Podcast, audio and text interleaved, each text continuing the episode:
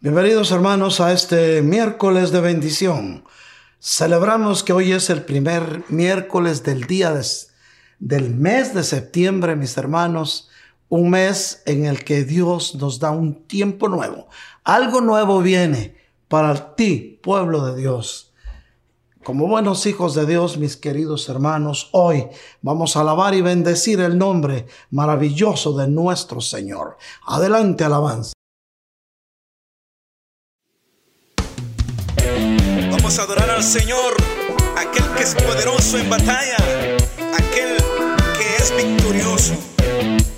Aleluya. ¿Cuántos pueden decir amén? Aunque un ejército campe contra nosotros, no tenemos que tener temor, porque con nosotros está el mayor, el vencedor. Aunque un ejército acampe contra mí, aunque haya guerra alrededor de mí no temerá. Mi corazón, mis fuerzas vienen del Señor. Aunque un ejército acampe contra mí, aunque haya guerra alrededor de mí no temerá. Mi corazón, mis fuerzas vienen del Señor. Todo mi ser en ti confía, tú eres la roca, Señor. Glorioso eterno de mi salvación.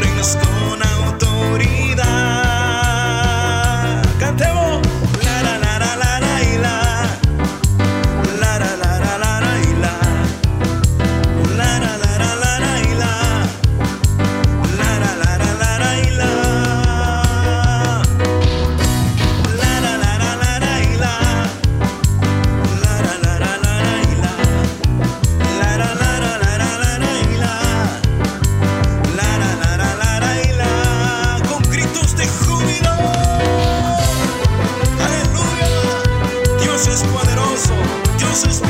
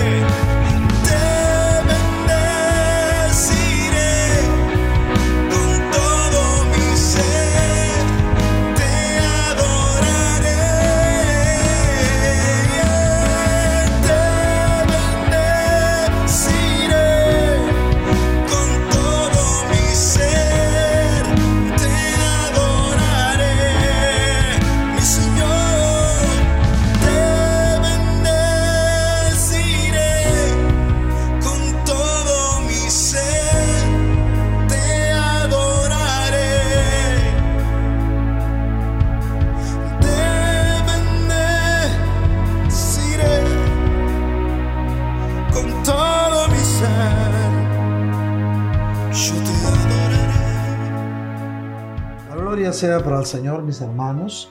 Eh, dijimos que los el domingo pasado instruimos en que los próximos tres domingos serán domingos de preparación al pueblo de Dios para el nuevo tiempo que Él trae para nosotros. Un nuevo tiempo de poder, de milagros y de ver la gloria de Dios reflejada en nuestras vidas y en la vida de nuestros seres queridos y del pueblo de Dios al cual amamos. Eh, pero los miércoles serán de instrucción. Dios quiere que estemos instruidos en sus verdades eternas, para que la sabiduría de Dios en nosotros se haga rema y podamos vivir de acuerdo a sus propósitos eternos. Y para eso, mis queridos hermanos, vamos a estudiar hoy la conciencia del cristiano. Eh, vamos a ir entonces a Segunda de Corintios, la segunda carta que el apóstol Pablo le escribe a la iglesia de Corinto. Segunda de Corintios capítulo 1, versículos del 12 al 13. Segunda de Corintios capítulo 1, versículos del 12 al 13 y dice así, mis queridos hermanos, porque nuestra satisfacción es esta, el testimonio de nuestra conciencia en la santidad y en la sinceridad que viene de Dios, no en sabiduría carnal, sino en la gracia de Dios. Nos hemos conducido en el mundo y especialmente hacia ustedes, porque ninguna otra cosa les escribimos sino lo que leen y entienden, y espero que entenderán hasta el fin. Amén. Padre Santísimo, te damos gracias por esta bendita palabra. Sabemos, Señor, que esta noche tú quieres instruir a tu pueblo en tus verdades eternas. Habla, Señor, que tu pueblo escucha. Asimismo, Padre, te rogamos para todo esto, como siempre te lo hemos pedido, que nos des un espíritu de sabiduría, porque con tu espíritu de sabiduría vamos, Padre amado, a entender mejor tu revelación. En tus manos ponemos este tiempo. Habla, Señor, a tu pueblo, que tu pueblo escucha. Amén, mis hermanos. Entonces vemos que la palabra de Dios nos habla de la satisfacción que es el testimonio de nuestra conciencia. Y, pero no solamente de lo que nosotros estamos conscientes que es, sino lo que en la santidad y en la sinceridad viene de Dios. ¿Por qué nos habla de la conciencia que en la santidad y la sinceridad viene de Dios? ¿Por qué? Porque una buena conciencia, y luego vamos a ver las clases de conciencia, una conciencia de cristiano es aquella que está basada en ser apartados para el Señor. Y entonces esa voz interior le va a hablar lo que Dios quiere que nosotros hagamos, lo que Dios quiere que tú hagas, pero en una forma sincera, sin ningún, sin encubrir nada, sino todo lo que viene de Dios, porque lo que Dios es perfecto. Y no basándose también en la sabiduría de los hombres, en la sabiduría de este mundo, sino basándonos en la gracia de Dios. Por eso el apóstol Pablo dice que ellos se conducieron en el mundo de esa manera, de acuerdo a esta conciencia que viene de Dios y especialmente hacia el pueblo de Corinto que escuchaba. Se lo dice al pueblo de Corinto, te lo dice a ti, porque ninguna otra cosa, dice, les escribimos sino lo que leen y entienden. O sea que no había nada entre líneas, sino todo lo que el apóstol Pablo está enseñándole a Corinto y nos está enseñando a nosotros es lo que podemos leer en la bendita palabra y lo que podemos entender a través de la guianza de su Santo Espíritu. Es muy importante, mis, mis queridos hermanos, saber que Dios habla a nuestras vidas a través de nuestra conciencia. Antes de que emprendamos cierta actividad, mis hermanos, o que vayamos a hacer algo, Dios nos habla a través de nuestra conciencia. Y es entonces que se empieza a librar una gran batalla en nuestra mente. ¿Serán mis pensamientos? ¿Será mi conciencia? ¿Será Dios o la voz de quién es? Porque recordemos que dentro de ti hay tres voces. La voz de Dios que te va a guiar a través de su Santo Espíritu a toda verdad la voz de tu conciencia que te va a redargullir a ti mismo de aquellas cosas que no están de acuerdo con la palabra de Dios o de aquellas cosas que sí están de acuerdo. Tu conciencia te va a hablar. Y la voz del enemigo que siempre te va a quitar la paz y te va a llevar a lo que no es. Es ese el preciso momento, mis queridos hermanos, en que debe ganar la batalla tenemos que ganar la batalla por mantener normas morales de pureza y de honradez que nos debe caracterizar como buenos hijos de Dios. Oye bien, normas morales de pureza y de honradez que debe ser lo que nos caracterice como hijos de Dios. Ahora vamos a ver qué piensa la gente de la conciencia. Porque es muy importante qué piensa la gente de la conciencia. ¿Qué sabes tú de tu conciencia? ¿Cómo identificas tu conciencia? En la actualidad, mis queridos hermanos, es muy común escuchar que las personas tengan una conciencia social o de la necesidad de tener empresas que tengan una conciencia social. Se habla mucho de conciencia social, de tal manera que hasta se ha vuelto parte de nuestro léxico, de nuestro hablar común y corriente. Decir, alguien, fulano de tal tiene conciencia social, fulano de tal no tiene conciencia social. Es decir, que tomen cuidado del medio ambiente, los recursos naturales, o que ayuden a los demás que de alguna forma eh, no están bien o que han caído en infortunios y que les den beneficios empresariales, por ejemplo. También escuchamos sobre personas famosas que van y ayudan a otros países y son admirados por decir que tienen una conciencia social. Pero las obras caritativas, mis queridos hermanos, ciertamente son admirables. Y como cristianos, mis queridos hermanos, debemos prestar atención a las palabras expresadas por nuestro Señor Jesucristo, en las cuales Él nos dice que debemos acordarnos de los pobres, ser dadores alegres y amar a nuestro prójimo como a nosotros mismos. Y en esto se resumiría la conciencia social de la que el mundo habla. Pero según la definición de conciencia, mis queridos hermanos, como cristianos debemos ir a la Biblia y no meramente entender lo que está representado en la sociedad actual. Miremos algunos versículos, mis queridos hermanos, y notas de estudio eh, sobre lo que Dios quiere que entendamos y que conozcamos y que ustedes sepan de su conciencia. Ahora vamos a ver qué representa la conciencia. Cada ser humano, independientemente de su cultura, de su grupo etnio, de su raza, pues, o del trasfondo que traiga, tiene una conciencia. Bueno, la cultura es lo que haya adquirido durante su tiempo de preparación en la escuela su grupo etnio es de la raza a la que pertenezca, ¿verdad? O el trasfondo que haya tenido eh, desde su familia.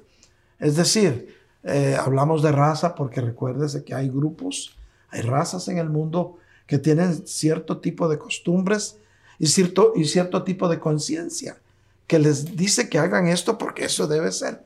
Por ejemplo, mis hermanos, y con todo respeto, hay, hay, una, hay una raza, hay, hay una generación en países de Oriente donde para las damas es deshonroso andar con la cabeza destapada. Se la tienen que cubrir y su conciencia, si no lo hacen, se los dice.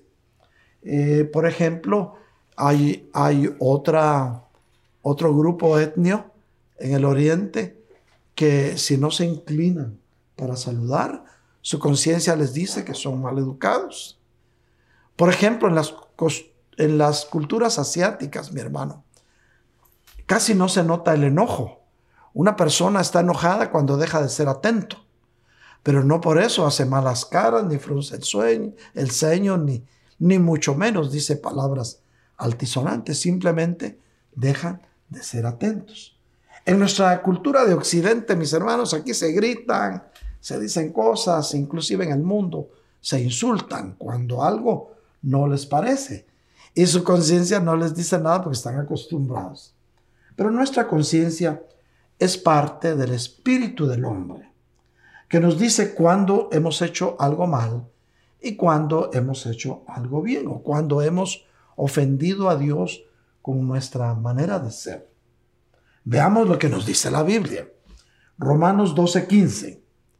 Vamos a ir a la carta del apóstol Pablo a la iglesia de Roma, capítulo 2, versículo 15, Romanos 2.15. Y dice así, porque muestran la obra de la ley escrita en sus corazones.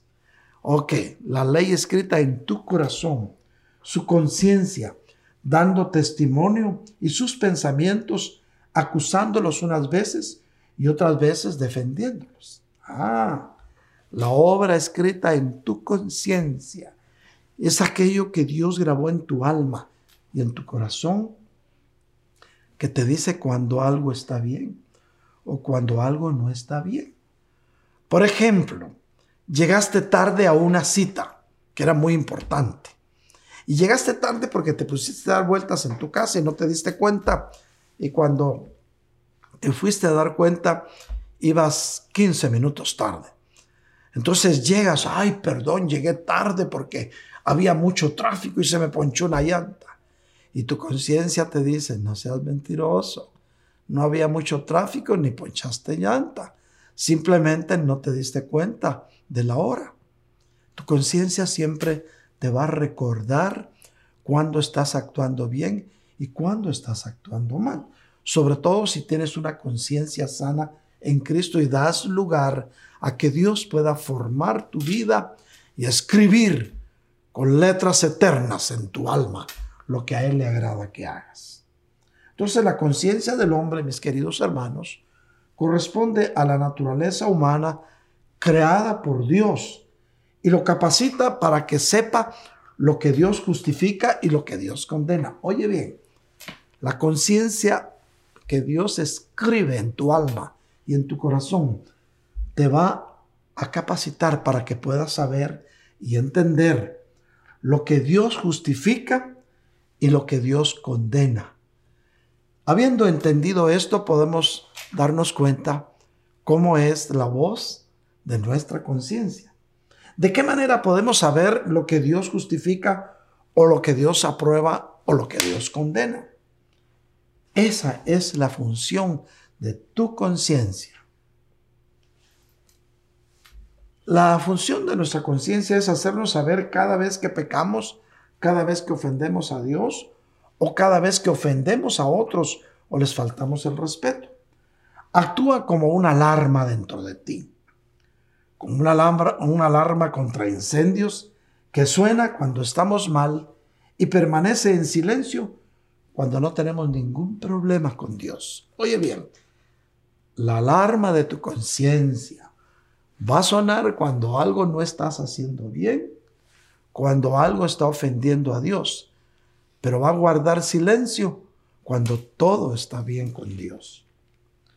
Todos alguna vez, mis queridos hermanos, hemos escuchado la voz de nuestra conciencia.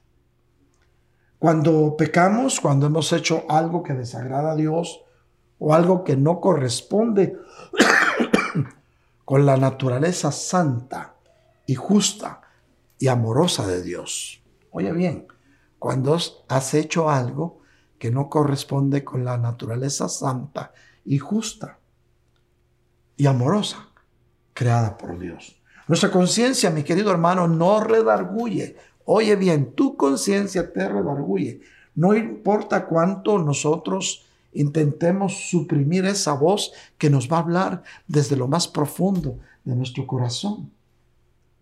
Y entonces mis queridos hermanos, nos daremos cuenta que nuestras acciones no están de acuerdo con lo, con lo que Dios quiere, que nos vamos a dar cuenta que no siempre tenemos la razón y que Dios en su inmensa misericordia ha dejado esa pequeña alarma dentro de ti para que puedas rehacer o puedas volver a intentar hacer las cosas ahora sí de la manera de la cual Dios se agrada. Nuestra conciencia nos deja saber en términos bien claros lo que Dios condena. O sea que tu conciencia no te va a dejar en paz si estás haciendo algo que no le agrada a Dios. Debido a nuestra conciencia, mis queridos hermanos, nos dimos cuenta de la diferencia que hay entre el bien y el mal. E incluso antes de conocer a Cristo ya esa vocecita estaba dentro de ti. Cuando estabas haciendo algo que no estaba bien, sentías aquello allá adentro que te decía, no está bien, no lo hagas. Si lo haces vas a tener consecuencias. Pero bueno, después de que conocemos al Señor, mis queridos hermanos, el Señor viene en nosotros a través de su Santo Espíritu y nos habla más claro. Deja que tu conciencia te hable y Él a través de su Santo Espíritu te corrobora lo que tu conciencia te dijo. Eso quiere decir que te comprueba que la voz de tu conciencia estaba correcta cuando te dijo que no hicieras determinada cosa. Nos dice cuando hemos desagradado a Dios y cuando nuestros actos crean un problema entre nosotros y entre Dios, lo cual interrumpe nuestra comunión con Dios. O sea, cuando nuestros actos, cuando lo que hacemos, pues, cuando lo que tú haces no está de acuerdo con los planes y propósitos de Dios, esto va a interrumpir tu comunión con Dios y vas a dejar de poder entrar a su lugar santísimo hasta que no te pongas a cuentas con Él. Bueno, ahora viene la pregunta. ¿Qué significa tener una buena conciencia? Y vamos a ir a la Biblia para ver qué nos dice, porque lo que está escrito en la Biblia es cierto. Y vamos a ir a Primera de Timoteo, capítulo 1, y versículo 5. Pero el propósito, o sea, la meta de nuestra instrucción, de nuestro mandamiento, es el amor nacido. Oye bien, el propósito de nuestra instrucción, de nuestro mandamiento, es el amor nacido de un corazón puro. Ahora oye bien esto, de una buena conciencia y de una fe sincera. Mira pues, ¿de qué, cómo nos explica la Biblia esto? La buena conciencia. Que el propósito, que nuestra meta, de nuestra instrucción en Cristo, pues, de nuestro mandamiento, es el amor nacido de un corazón puro, de una buena conciencia y de una fe sincera. Un corazón puro es aquel el que no hay malicia ni maldad.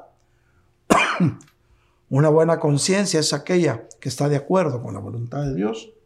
Y una fe sincera es cuando tú aprendes a creerle a Dios sobre todas las cosas y no hay ninguna duda en tu corazón de que Dios actuará. Una buena conciencia es una conciencia sin ofensa. Hechos 24, 16.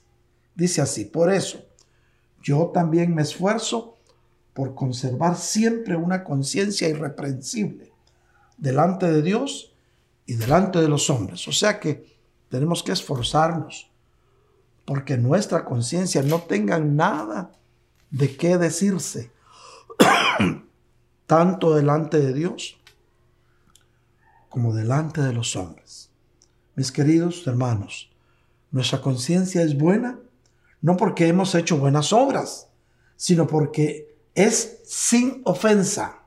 Tenemos una buena conciencia, mis queridos hermanos, cuando no tenemos de qué nos condene nuestra conciencia, cuando lo que hacemos está de acuerdo a la perfecta voluntad de Dios. Y la conciencia nos dice, bien, siervo fiel, en lo poco fuiste fiel, en lo mucho te pondré. Tu conciencia siempre va a probar las obras buenas que están de acuerdo a la voluntad de Dios.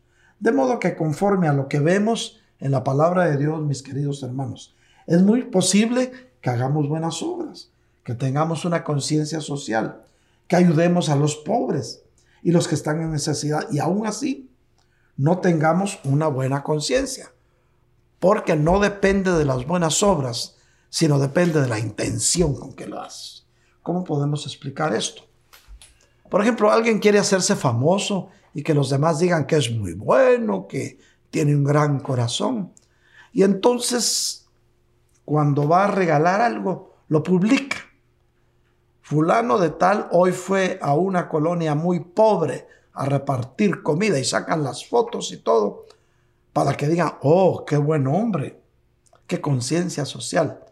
Pero como Dios no ve lo de afuera, sino ve el corazón, ve las intenciones, va a ver que lo está haciendo por orgullo y para alcanzar vanagloria delante de los hombres. Y eso delante de Dios no tiene ningún precio. O sea, eso no va a decir de una buena conciencia. Eso va a ser apariencia. No va a ser nada sincero. Va a ser fingido. Es como cuando dicen, Por ejemplo, alguien es un hombre público que quieren que vea que es buena gente. Cuando llega a un lugar, dice, traigan un niño para que lo bese el señor fulano de tal. ¿Será que fue un beso sincero? Judas también besó y no era sincero. Bueno, saque usted sus conclusiones, mi querido hermano. Entonces, vemos entonces qué nos dice el Señor. ¿Qué es lo que a ti te justifica? Y vemos, la sangre de Cristo es la que nos justifica. Dios está satisfecho con la sangre de Jesús y nuestra conciencia purificada está en paz y buen estado. De nuevo, si hemos hecho nuestra la sangre de Cristo, porque es importante tener una buena conciencia. La Biblia da a los cristianos una palabra especial para esto. Primera de Timoteo 1:19. Guardando la fe y una buena conciencia que algunos han rechazado y naufragaron en lo que toca a la fe. Ahora, o sea, para mostrarnos todo esto, lo importante es que es que nuestra fe sea sincera y que nuestra conciencia, siendo buena, nunca se aparte de la voluntad perfecta de Dios. Por eso la primera parte de este versículo dice, la fe y la buena conciencia van juntas. Porque sin fe es imposible agradar a Dios. Siempre que haya una ofensa en nuestra conciencia, habrá un agujero y nuestra fe se escapará. ¿Por qué? Porque entonces dejarás de confiar en el Dios Todopoderoso al que amamos y vas a empezar a confiar en ti mismo, en lo que eres capaz de lograr, en tu buena salud, en tu juventud, en tu cuenta de banco, en todo lo que atributos que te das a ti mismo y entonces tu conciencia puede apagarse. ¿Por qué? Cuando permitimos que una ofensa permanezca sin ser resuelta en nuestra conciencia, nuestra fe se debilita. Porque entonces en lugar de estar teniendo la fe en el Señor, estás viendo cómo te escapas de las consecuencias de lo que no hiciste bien. Ahora, podríamos naufragar en nuestra fe el hecho de que nuestra fe se escape puede causar que perdamos nuestra fe en el Señor, mis hermanos, al punto de que lleguemos a naufragar en cuanto a lo que creemos y a lo que esperamos de Dios. Esto muestra la seriedad de desechar la fe y la buena conciencia fingida, sino mantener una fe firme, sincera en el único Dios que hizo los cielos y la tierra, en el Dios que te guarda. La palabra naufragar, mi hermano, implica que la vida cristiana y la vida de la iglesia son como un barco que navega sobre el mar tempestuoso de la vida y por lo tanto necesita ser salvaguardado por medio de la fe y de una buena conciencia. Comparamos metafóricamente la vida con un mar tormentoso por el cual tú eres el barco. Y ese barco va a ir a la deriva del viento y de las tempestades que se te pueden presentar como tentaciones. Pero si escuchas la voz de tu buena conciencia, vas a rechazar las tentaciones y las tormentas serán reprendidas por el único que tiene potestad sobre las tormentas de tu vida, que se llama Jesús de Nazaret. Visualiza las imágenes de un naufragio y te vas a dar cuenta qué está pasando en ese barco. Ese barco, el timonel perdió control. Si es un barco de velas, sus velas no están orientadas a, lo contrario del viento. Si es un barco de motor eh, o, de combustión interna, eh, su motor no está funcionando a cabalidad y no tiene la potencia suficiente como para sobreponerse a, la fuerza que llevan las olas, o simplemente no encuentran el ancla para que aquella barca pueda estabilizarse. Tu ancla siempre va a ser Cristo. Si tu fe, tu esperanza y tu buena conciencia están en Cristo, tu barca no naufragará en el mar de la vida. No queremos ser aquellos que naufragan en cuanto a la fe, mis queridos hermanos. Dios te puso en esta tierra para que puedas ser más que vencedores. Pero ¿en qué momento nos habla nuestra conciencia? Es otra cosa. Tenemos que entenderlo. La conciencia nos habla, mis queridos hermanos, en todo tiempo y en todo lugar, pero su fuerza es variable. No hay ocasiones en que habla con voz apenas perceptible. Hay ocasiones, apenas, cuando no le escuchamos. Y otras veces con voz fuerte. Y es cuando le oímos, cuando es inminente que hagamos caso a nuestra conciencia. La forma de trabajar de nuestra conciencia es así, mis hermanos. Primero, te habla antes de que hagas algo que no está bien. Primero, o sea, a tiempo. Segundo, se limita a tu voluntad y a tus deseos. Como el Espíritu Santo, ¿verdad? Te redarguye. Pero cuando estás haciendo algo malo, no te arrebata, se contrista. Tu conciencia se, se, limita a tu voluntad y a tus deseos. Y tercero, por último, produce en nosotros una de dos reacciones. O nos arrepentimos o nos escondemos. Porque cuando ya has hecho algo malo o algo que no está bien delante de los ojos de Dios y tu conciencia te habló y no le hiciste caso, tu conciencia permaneció en silencio y entonces nuevamente tu conciencia te habla para que te arrepientas. Si escuchas la voz de tu conciencia, te vas a arrepentir. Si no la escuchas y te justificas, entonces te vas a esconder. Y vamos a ir entonces al primer libro de Samuel, capítulo 24, versículos del 10 al 11.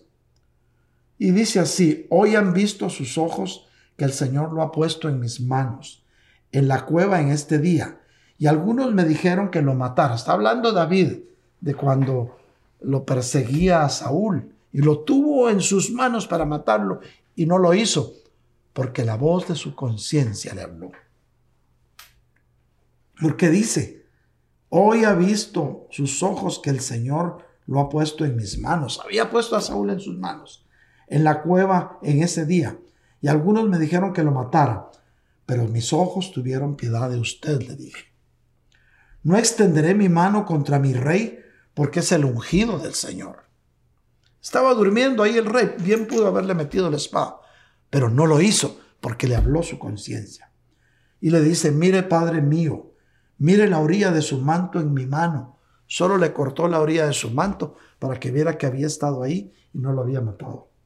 Puesto que corté la orilla de su manto y no lo maté, reconozca y vea que no hay maldad ni rebelión en mis manos, y que no he pecado contra usted, a pesar de que usted acecha mi vida para quitármelo. Recuérdese que Saúl andaba buscando a David para matarlo por celos del pueblo. Porque el pueblo decía, Saúl mató a sus mil y David a sus diez mil. Y ya solo falta que lo proclamen rey. Y empezó a sentir celos del cetro y quiso matarlo. Mi querido hermano, cuando la tentación la tengas enfrente y te hable tu conciencia, escúchala porque es Dios que programó tu buena conciencia. Cuando te escondes, nos escondemos cuando no nos cuando nos justificamos a nosotros mismos y nos da vergüenza que vean la evidencia de nuestros malos actos. Vamos a ir entonces a Génesis, capítulo 3, versículos del 7 al 9. Entonces fueron abiertos los ojos de ambos. Está hablando de Adán y Eva cuando le desobedecieron a Dios y conocieron que estaban desnudos. Ah, le habían fallado a Dios. Adán no escuchó la voz de su conciencia, sino que le creyó a, Eva. Y entonces se dieron cuenta que estaban desnudos. Imagínense cuántos años llevarían, porque no había tiempo en el paraíso terrenal. Y no se habían dado cuenta que no tenían trajes estaban con el traje de Adán y Eva. Y entonces les dio vergüenza. Y cosieron hojas de higuera. Hermano, desde ahí estaba la higuera. Y se hicieron delantales para que no vieran su desnudez. Y oyeron al Señor Dios que se paseaba en el huerto al fresco del día. Y entonces el hombre y su mujer, Adán y Eva, se escondieron de la presencia del Señor Dios entre los árboles del huerto. Se escondieron porque no escucharon la voz de su conciencia y desobedecieron a Dios. Cuando tú te escondes de lo que haces, lo que estás haciendo es que no estás arrepentido, sino que te da vergüenza que miren lo que haces que no le agrada a Dios. Pero el Señor Dios llamó al hombre y le dijo, ¿dónde estás? Recuérdate que Adán y Eva eran hijos hechos de la mano de Dios. Tú eres hijo de Dios. Y cuando tú te quieras esconder por no escuchar la voz de tu conciencia, Dios te va a llamar y te va a decir, ¿dónde estás? La conciencia no solo juzga nuestras acciones, sino que también Lo hace en varias cosas. Por ejemplo, en tus palabras, en tu comunicación con los demás. También tu conciencia te va a hablar en, en tus pensamientos más profundos, en tus actitudes, en tus motivos que tengas para hacer lo que haces. Cuando la conciencia habla, mi querido hermano, es porque Dios está hablando a tu mente, sobre alguna situación en la que estás, por lo que debemos tratar de ser sensibles a su voz. La Biblia nos dice que hay varias clases de conciencias. Y vamos a, tener otro día un estudio más profundo sobre esto, pero solo quiero decirte que cuando la voz de tu conciencia te hable, recuérdate que es Dios el que la, el que la instauró en tu corazón para que te hable.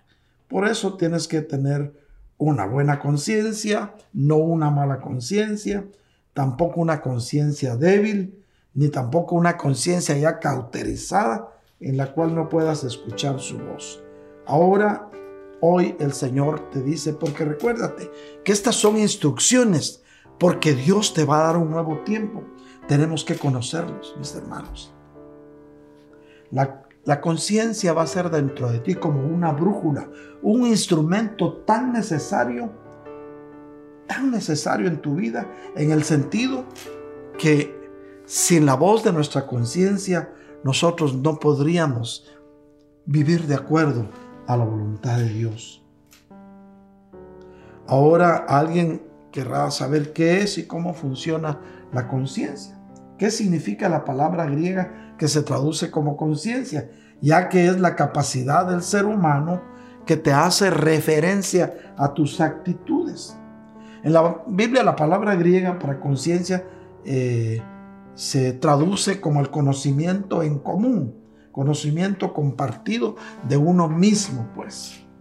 Como que es un fiscal, un juez que está dentro de ti, que te va a guiar para que puedas entender la voluntad de Dios. Mis queridos hermanos, tu visión será más clara solamente cuando mires dentro de tu corazón. Aquel que mira fuera de, de su corazón sueña, mi hermano. Quien mira en su interior despierta, porque estás consciente de lo que eres y de lo que eres capaz de hacer.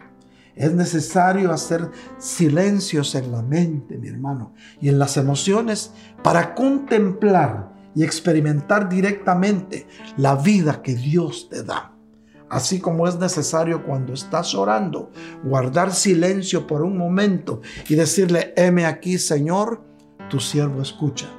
También es necesario, mi querido hermano, mi querida hermana, que tú hoy tengas, tengas el tiempo para guardar silencio delante de ti mismo y escuchar tu conciencia. Haz siempre, porque si no haces, si no lo haces, te vas a arrepentir. Si haces, si lo haces y te equivocas, al menos habrás aprendido algo. Dios te va a enseñar de acuerdo a la experiencia, mi hermano. No quieras nada para ti que no sea también bueno para otros. O sea, la Biblia dice, ama a tu prójimo como a ti mismo. No seas lo que otros quieren que seas. Sé siempre lo que tú eres, como Dios te crió y como Dios te formó. En ocasiones el tiempo de despertar espiritual, mi hermano, es tan sutil y tan gradual que prácticamente te das cuenta hasta en el momento en que Dios te está despertando. Después de meses o de años, una persona mira hacia atrás y se da cuenta de que se ha producido un cambio profundo en su vida, en su corazón, en su comprensión del mundo y en su manera de comprender la voluntad de Dios para su vida.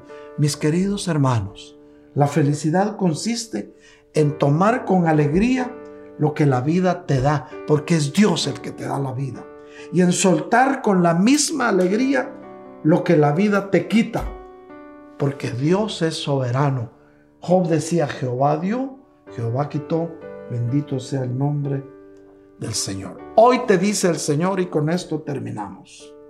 Vamos a ir a Isaías 41:10. No tengas miedo. Oye bien, pueblo de Dios, que esto ministre tu vida mientras nos ministra suavemente la alabanza. No tengas miedo, pues yo estoy contigo, dice el Señor. No temas, dice el Señor, pues yo soy tu Dios. Yo te doy fuerzas y te ayudo, dice el Señor.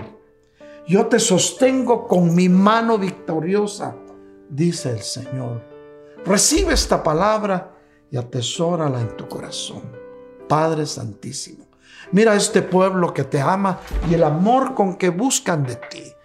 Yo te pido, Señor, que los bendigas con esa bendición celestial que tú le das a tus hijos. Bendice a tus hijas y a tus hijos, Señor del cielo, con, como tú lo has hecho hasta hoy.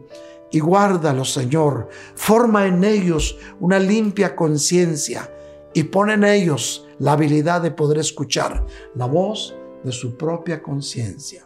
Bendícelos, Señor, en su entrada y en su salida, porque tu palabra dice, Señor, que tus hijos son benditos en su salida y en su entrar. Y haz que en ellos, Señor del cielo, se cumplan tus propósitos. Gracias, Señor, en el nombre bendito de Jesús. Amén y amén. Aquellos hijos de Dios, amigos nuestros que aún no le han entregado su vida a Cristo, este es el momento. Repite conmigo esta oración. Señor, yo me arrepiento de mi vida pasada.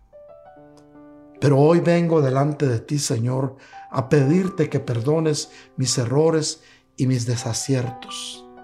Yo te ruego, Señor del cielo, que no mires a mis debilidades, sino a mi corazón arrepentido. Hoy, Señor, yo vengo creyendo con mi corazón y confesando con mi boca que tú eres mi Dios eterno que mi Señor Jesús murió en la cruz del Calvario por mí y pagó el precio de mi salvación con su bendita sangre. Y hoy está sentado a la diestra tuya, Padre, porque tú lo resucitaste al tercer día. Señor, yo te recibo en mi corazón y te pido que me aceptes como a uno de tus hijos. Gracias, Padre, en tus manos estoy. Si hiciste esta oración, algo nuevo empieza hoy en tu vida. Mis queridos hermanos, si alguno de los presentes tiene una petición de oración, este es el momento para que lo hagas en los números que aparecen en tu pantalla. 404-374-4888, 404-775-1204. Llámanos, ponnos un texto, un WhatsApp y con mucho gusto estaremos intercediendo por tu necesidad. Asimismo, mis queridos hermanos, en este momento bendecimos a los dadores alegres, aquellos que en este momento a través de nuestro sistema están diezmando, ofrendando o aportando. Recuérdate que cada quien dé como el Espíritu lo proponga en su corazón, no con tristeza ni por necesidad, porque Dios bendice al dador alegre. Padre Santísimo, bendice a tus hijos que hoy están diezmando, ofrendando y aportando Tú prometiste abrirle las ventanas de los cielos y derramar sobre ellos bendición sobreabundante. Asimismo, Señor, tú prometiste, Señor del cielo, reprender al devorador por ellos para que nadie le robe la bendición que tú les das. Por favor, Padre, te suplicamos en esta noche de miércoles que en la casa de tus hijos nunca falte tu provisión y el pan sobre tu mesa. Amén y amén. Mis queridos hermanos, recuérdense que el día de mañana, jueves, primer jueves del mes de septiembre, los varones de Dios tendremos nuestra reunión de hombres de valor. Te va a llegar la, la, invitación para que te conectes a través de la plataforma Zoom. Asimismo, jóvenes de Sion, su cita es el día viernes a las 8 de la noche y también te va a llegar tu invitación. No te lo pierdas. Hay un mensaje especial para ti y nuestras queridas hermanas restauradas por el Espíritu, el día viernes a las 7.30 de la noche es su cita para seguir instruyéndose en todo lo que tenga que ver con su alma. Bendiciones pueblos de Dios, los amamos en el amor entrañable de Cristo y recuerde, el próximo domingo a la 1.30 que será un domingo más de preparación para el tiempo glorioso que viene ahora que volvamos a nuestros cultos presenciales. Van a ser tres domingos de preparación porque Dios así lo quiere. Bendiciones pueblo de Dios. Un abrazo a la distancia.